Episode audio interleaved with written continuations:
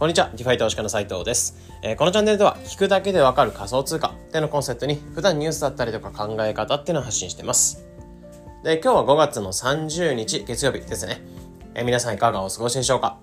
まあ、5月ってところはもういよいよ終わるよってところで、まあ、6月、まあ、昨日とか一昨日くらいからめちゃめちゃ夏らしくなってきましたよね。で、昨日とか子供、まあ、土日だったので、まあ、家族と過ごしてたんですけど、まあ、子供を家にちょっと、まあ、久しぶりにプールを出して、で、そこに水を溜めて、ちょっと昨日遊んでた感じで、まあ、めちゃめちゃ暑くなったので、子供とかもちょっと、まあ、発散する場所、外あまり行き過ぎると多分熱中症とかで倒れちゃうかなと思うので、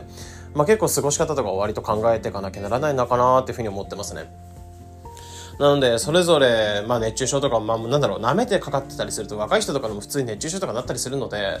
なんだろう、まああまりにも異常に暑すぎるっていうところはあるので、ただ昔とかだったら、まあ熱中症適当にやっとけば OK だよぐらいの感じだったんですけど、まあ最近とかであればもう、夏、なんか外に出ると日差しが痛いですよね。なので、本当に、なんだろう、それぞれが気をつけて、甘く見ないように水分補給だったりとか、それぞれ、まあ、体調管理とか、まあ、気をつけていただければな、というふうに思いますね。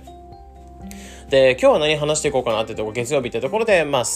まあ、リフレッシュして、土日ってところリフレッシュしてスタートするって方もいると思うんですけど、まあ、今日は何話していこうかなってところって、えー、今日に関しては、積み立て実績をシェア。えー、僕がガチホする銘柄4つ。ってところで、僕自身が、まあ、仮想通貨っていうものを、まあ、1年半ぐらい今触ってきて、えー、って感じではあるんですけど、まあ、僕自身が積み立てている銘柄っていうのを今回4つ紹介していこうかなというふうに思います。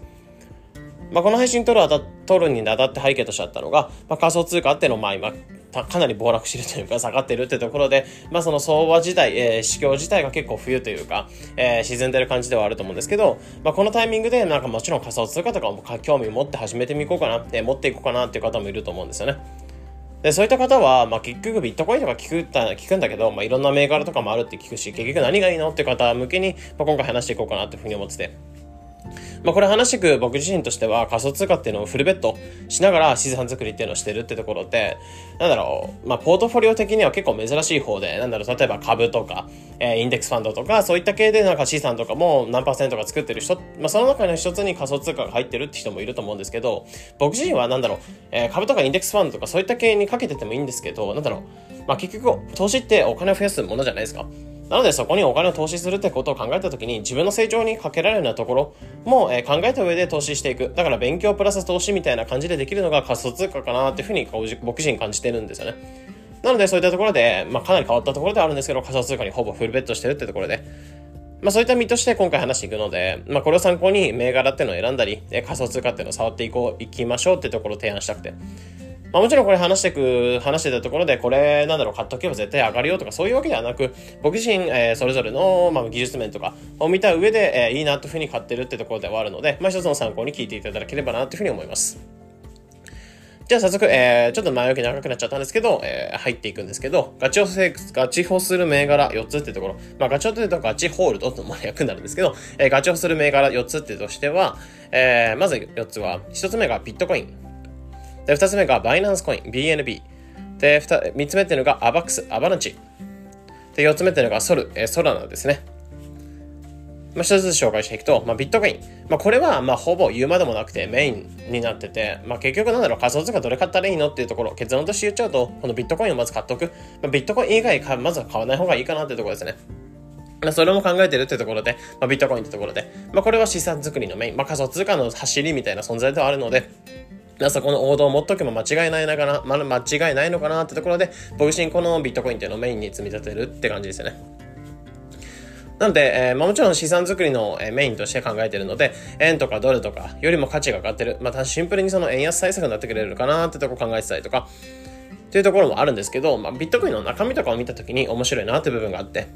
まず一つ目っていうのが数量限定であることってところ。まあ、これはビットコインが発行される枚数って、えー、2100万枚。というところで決まっていて、まあ、これが例えば2101、2101万枚とかになることもなくて、えー、そのビトロブロックチェーン上で、えー、スマートコントラクトというところで2万、えー、2万、えー、と2100万枚しか発行されないよっていうところが決まって発行されていくんですよね。徐々に徐々に。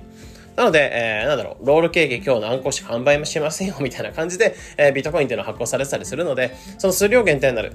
で、仮想通貨ってもの自体を持つユーザーっていうのは今後どんどんどんどん増えていく。まあ今現在であればビットコインのユーザー数っていうのが、まあインターネットの初期と並んだって言われてる感じではあったので、そういった意味でユーザー数がまだまだ初期ではあるので、どんどんどんどん増えていくってところはあるんですよね。で、その持ちたいって人が増えていくと、えー、まあその価値っていうのは結局上がるかなってところで、なんでかっていうと、なんだろう、まあ、数量限定ではあるので、まあ、それに対して需要っていうのは増すと、えー、価値自体、1枚の価値自体が上がってくれるってところではあるので、えー、まあ、ユーザー増えるほど希少になるってところ、ビットコインがあるので、その資産作りが、上がっていくというか、えー、枚数が決まってるってところなんかも、えー、まあ、メインとしてこのビットコイン持ってるって感じですね。あとは、シンプルに2008年、7年ぐらいからビットコインって発行されていて、で、初めてなんかそのピザデーみたいな感じで、この間、ビットコインが初めて通貨の、まあ、決済手段として使われたよ、みたいな、その記念日みたいなとこだったと思うんですけど、そういった感じでビットコインってかなり古い歴史があって、仮想通貨ってものの中では一番歴史があるってものになってくるんですよね。なので、そういった意味で多くの人が信頼しやすい。なので、多くの人が持ちやすい。まあ、結局、持つ人が増えるとさっき言ったように数量限定なので、えー、まあ、価値が上がりやすくなってくるよね、というところ。まあ、そうであるので、まあ、まず言うまでもなくこのビットコインってのは持ってるって感じになってますね。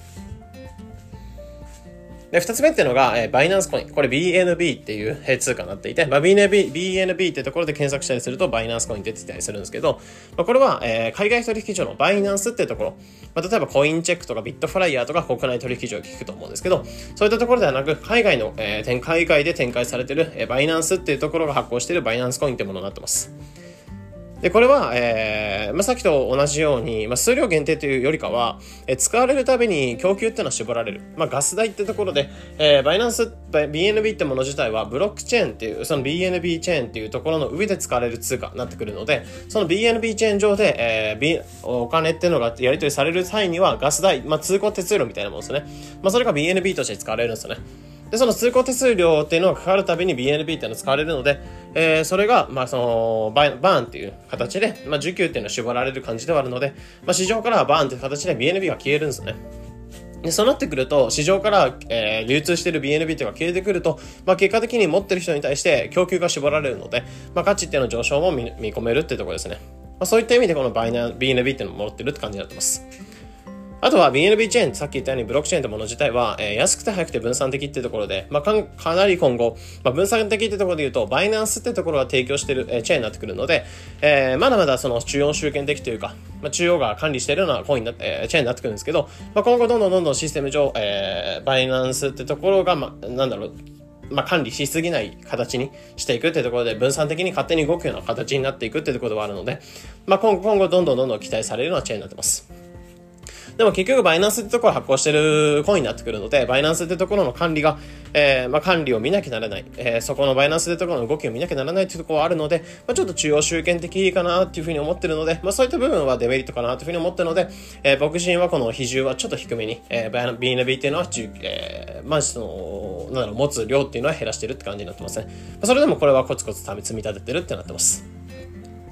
で、3つ目ってのがアバランチ。まあ、これアバックスっていう銘柄なんっすね、えー、これはアバランチっていうブロックチェーン。さっきやったようなバイナンス、えー、BNB チェーンっていうところがあったんですけど、まあ、これはバ、えー、アバランチっていう、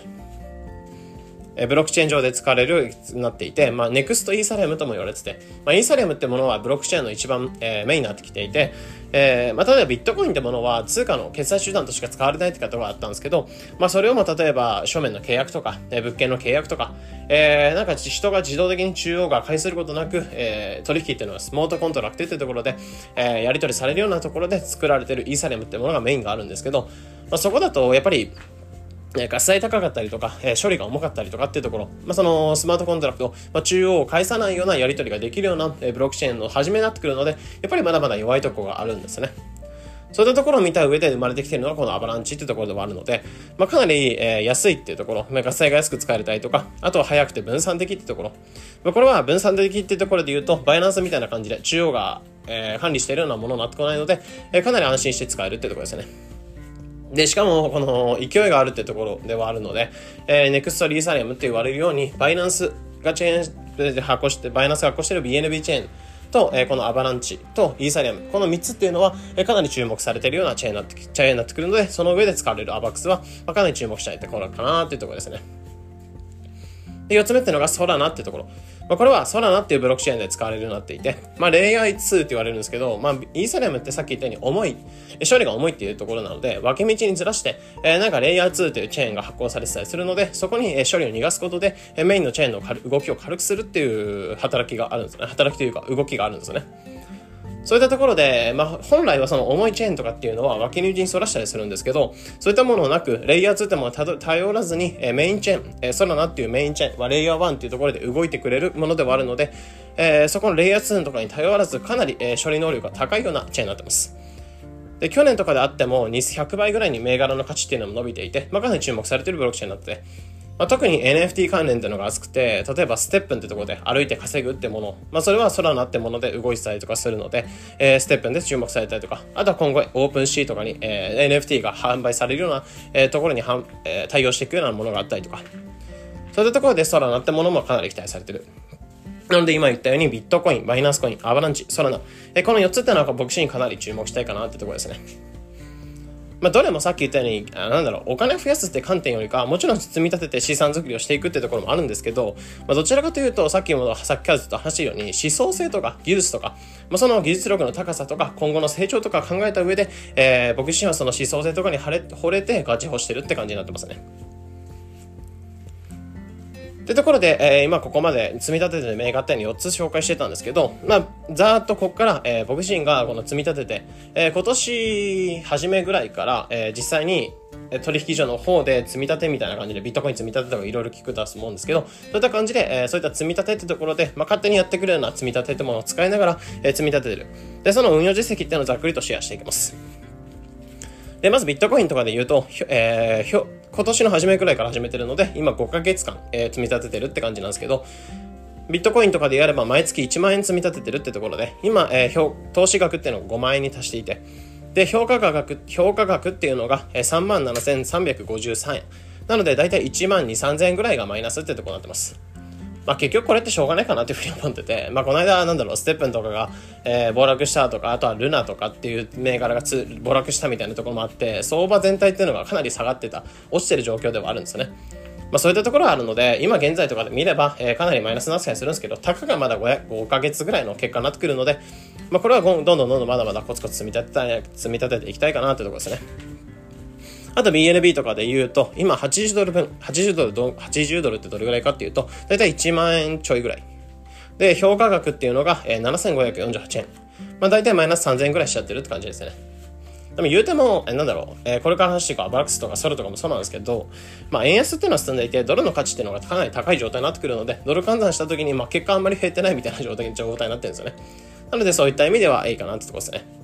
あとはバックスとかで言うと、えー、投資額っていうのが1万9000円大体それぐらい、2万円ぐらい。で、投資評価額っていうのが7000円ぐらい。なので、大体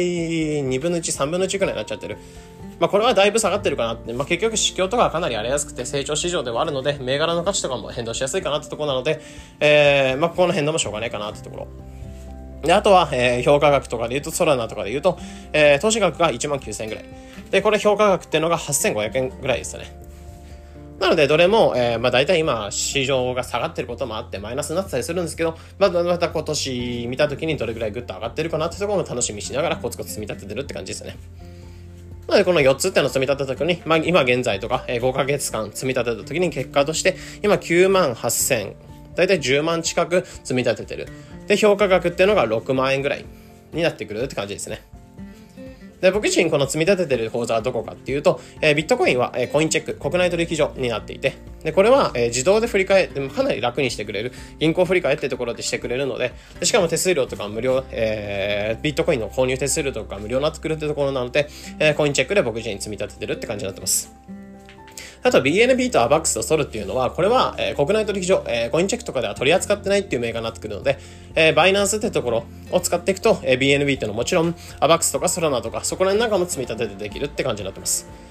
で、これは、えー、バイナンスの方で設定をして、クレカとかと提携しておくと、まあ、クレカのポイントも貯めながら、えー、バイナンスに、えー、まあ、月々、まあ、クレカの引き落としと一緒に、えー、積み立てがされる。まあ、クリカの引き落としをして、それがバイナンスに払われて、で、そこから、えー、分散されて払われるって感じになってます。なので、月々大体1万円ぐらいバイナンスに支払ってるって感じですね。なので、ビットコインと、えー、バイナンス、この2万円ぐらい、2万円分を、えー、まあ、積み立てに当ててる。ビットコインとか、アバクスとかの積み立てに当てるって感じですね。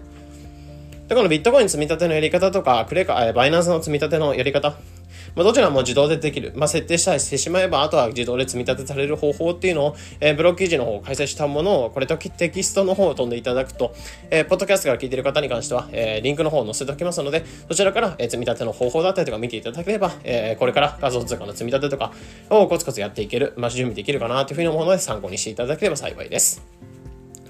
というところで今回、えー、僕自身が積み立てている4銘柄、え、の技術だったりとか、そういった部分の技術とか紹介しつつ、えー、積み立て実績っていうのを、えー、まあ、参考というのに一つシェアさせていただきました。えー、参考になれば幸いです。えー、このような形で、このチャンネルでは仮想通貨についてできるだけ分かりやすくお伝えしています。日々の情報収集やトレードにお役立てください。えー、また無料で仮想通貨ニュースでの LINE だったり、Twitter コミュニティの方にも配信もしてます。えニュースを読む習慣つけたいとか、仮想通貨のトレンドつかみたい、仮想通貨の勉強したい、まあ、そういった方は概要欄のリンクの方から、えサービスとかコミュニティに参加できるリンクの方を載せておきますので、こちらから登録していただいて、まあ、それぞれがトレンドをつかむ手段としていただければなというふうに思います。というところで本日の配信これで以上になります。良い一日を。